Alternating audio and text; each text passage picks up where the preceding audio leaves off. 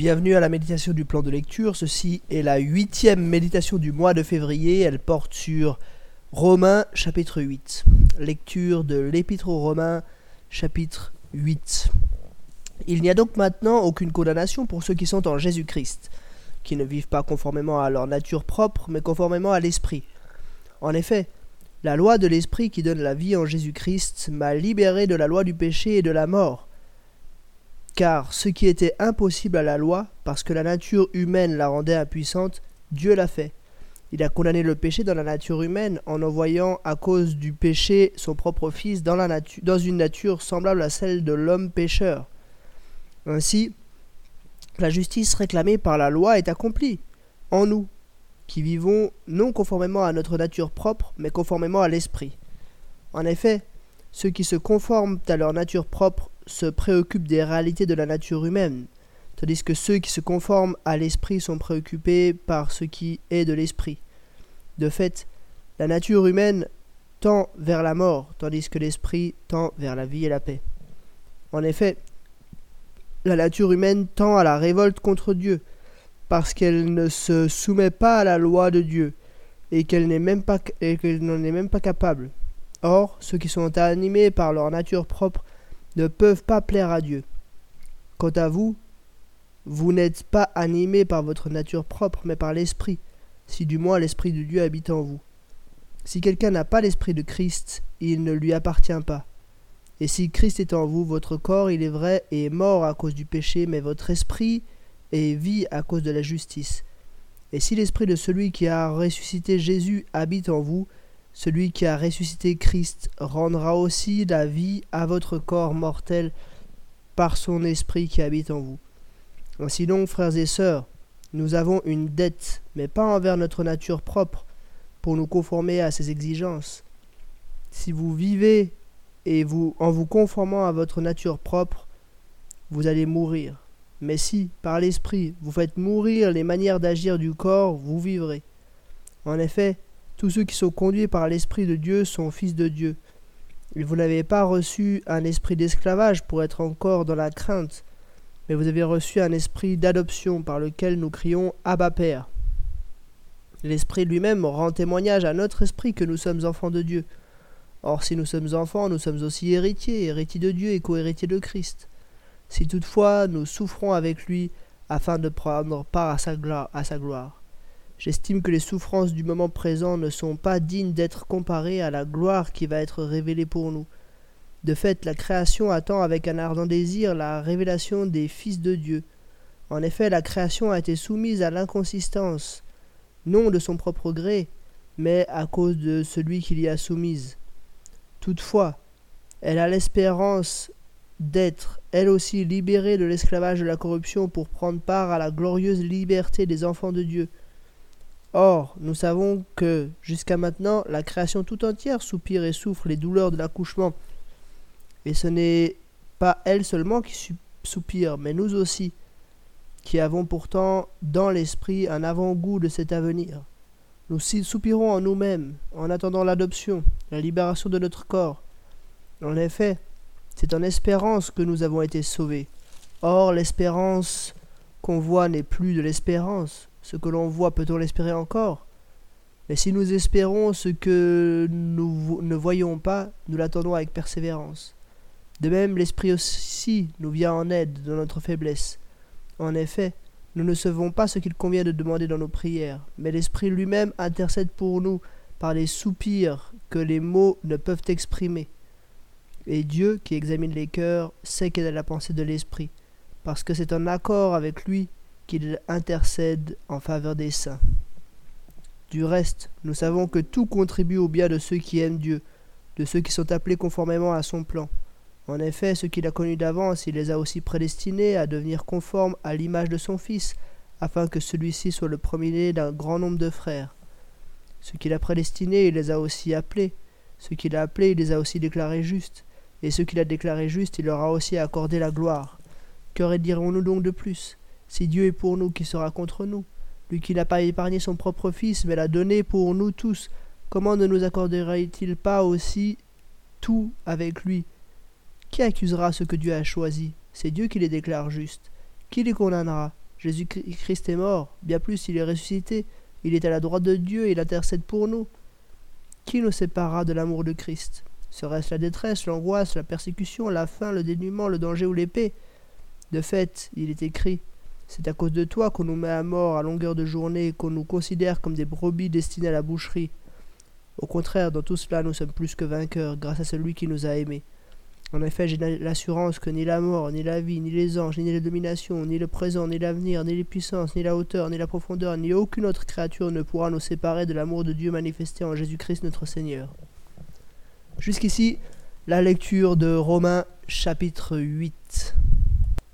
Avant de faire des remarques sur le texte lui-même, j'aimerais juste qu'on retrace en fait tout ce qu'on a vu dans l'épître aux Romains jusque-là, parce que c'est important de bien comprendre la logique. C'est comme si ici, Paul ferme la, première partie en fait de son argumentation. Là, dans les huit premiers chapitres de, de l'épître aux Romains, Paul vraiment explique avec beaucoup de détails le message de l'évangile. Chapitre 1, 2 et la moitié du 3, Paul montre qu'on est tous pécheurs à partir du milieu du 3, je sais pas si vous vous souvenez, mais tout d'un coup, il y avait ce mot mais, mais maintenant. La justice de Dieu, dont témoignent la loi et les prophètes, a été manifestée indépendamment de la loi.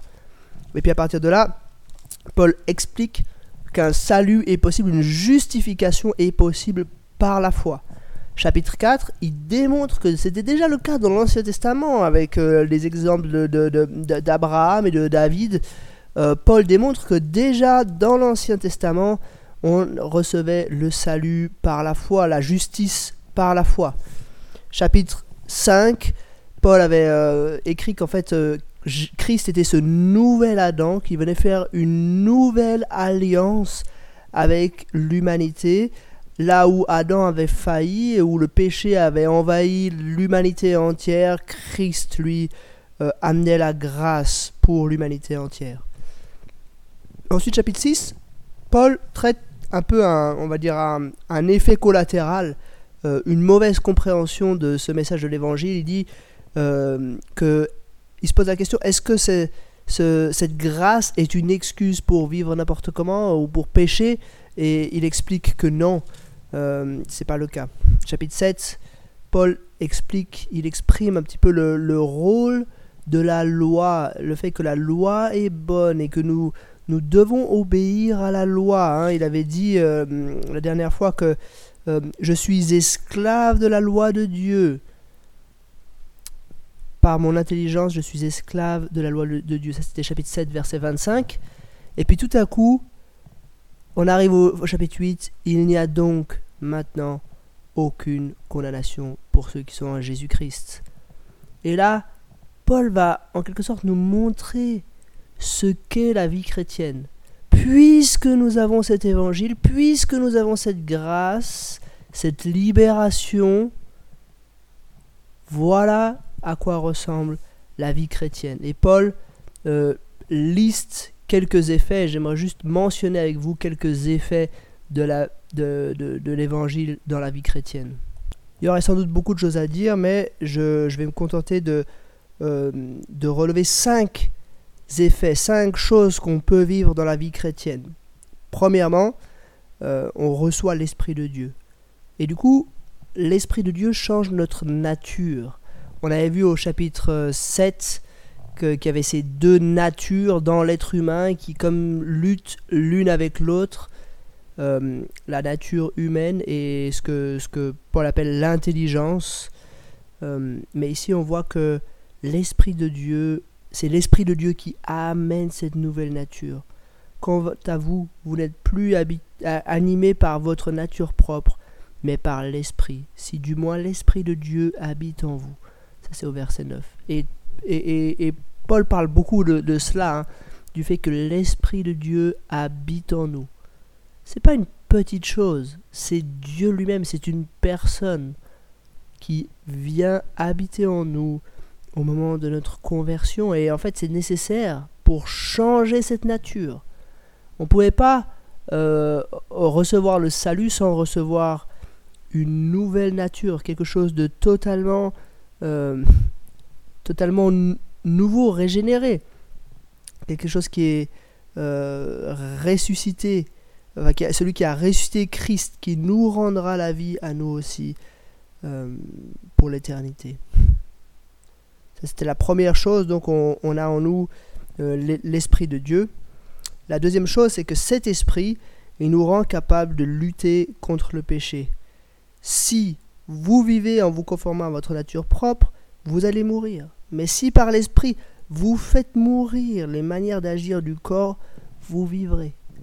Par l'Esprit. On ne gagne pas le combat de la sanctification par nous-mêmes. On gagne le combat de la sanctification, on progresse sur le chemin de la sanctification par l'Esprit. Ça ne veut pas dire qu'on doit être passif, bien sûr qu'on doit être actif dans ce processus, mais on ne peut pas compter sur nos propres forces pour y arriver. Troisième chose euh, que j'aimerais relever, cet esprit, qu'est-ce qu'il fait? Il nous donne un esprit d'adoption par lequel nous, nous crions Abba Père. On est des enfants, des héritiers, héritiers de Dieu et co-héritiers de Christ, comme c'est dit euh, au verset 17. Quelle grâce de penser que si nous souffrons avec lui afin de prendre part à sa gloire, nous sommes des co-héritiers de Christ. Quel bienfait, quelle grâce. Troisième remarque, je crois qu'on a là, euh, dans, toutes ces choses-là, euh, en fait, le fait que nous sommes héritiers, le fait que nous avons cette résurrection euh, en perspective par l'Esprit, alors ça nous, c'est un antidote en fait pour, on pourrait dire pour tous les problèmes de la vie. Euh, on, fait des formations à la relation d'aide, on explique des tas de choses sur la relation d'aide et c'est bien, mais on a ici le, le point central, le point fondamental qu'on ne dépassera jamais. Verset 18, J'estime que les souffrances du moment présent ne sont pas dignes d'être comparées à la gloire qui va être révélée pour nous. Regardons à l'éternité. Tous nos problèmes pâlissent quand nous les regardons à la lumière de l'éternité.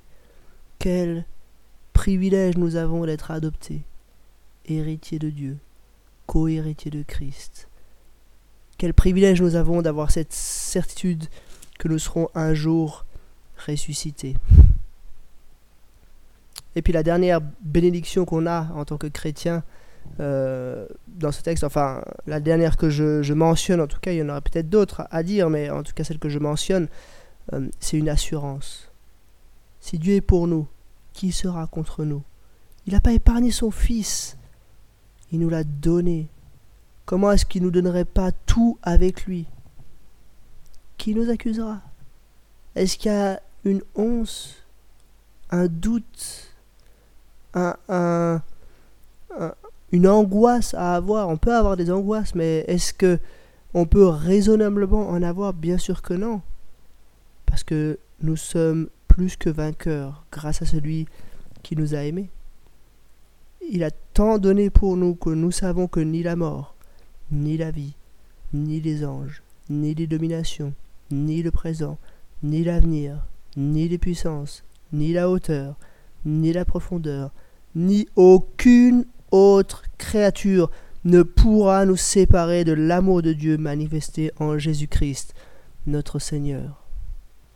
Voilà, c'était quelques remarques sur Romains chapitre 8 et je vous dis à demain pour un nouvel épisode.